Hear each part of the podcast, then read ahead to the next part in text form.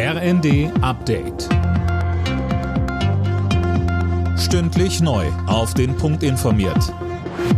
Ich bin Finn Riebesell. Guten Tag. Der erste Schritt zur Entlastung von Gaskunden kommt. Die Bundesregierung hat die Einmalzahlung beschlossen. Damit müssen die Verbraucher im Dezember keine Abschlagszahlungen leisten. Stattdessen übernimmt der Bund die Kosten. Wenn der Vermieter die Versorgung regelt, dann wird das Ganze mit der Betriebskostenabrechnung im kommenden Jahr weitergegeben.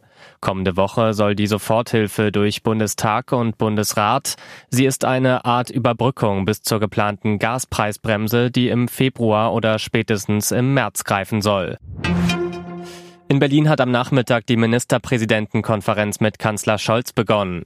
Bei dem Treffen sollen weitere Hilfen für die Bürger in der Energiekrise auf den Weg gebracht werden, wie etwa die Gaspreisbremse. NRW-Ministerpräsident Wüst hofft, dass sich heute alle Seiten einigen können. Die Menschen erwarten zu Recht ebenso wie die Betriebe, dass wir heute mit dem Ergebnis rauskommen, dass es verlässliche Zusagen gibt für die kommenden Monate. Krise braucht Klarheit. Und wir sind in der Pflicht, diese Klarheit jetzt zu liefern. Die Menschen benötigen zuverlässigen Schutz vor den hohen Energiepreisen. Russland steigt nun doch wieder in den Getreidedeal mit der Ukraine ein. Das haben das russische Verteidigungsministerium und auch die türkische Regierung mitgeteilt, die erneut als Vermittler aufgetreten war.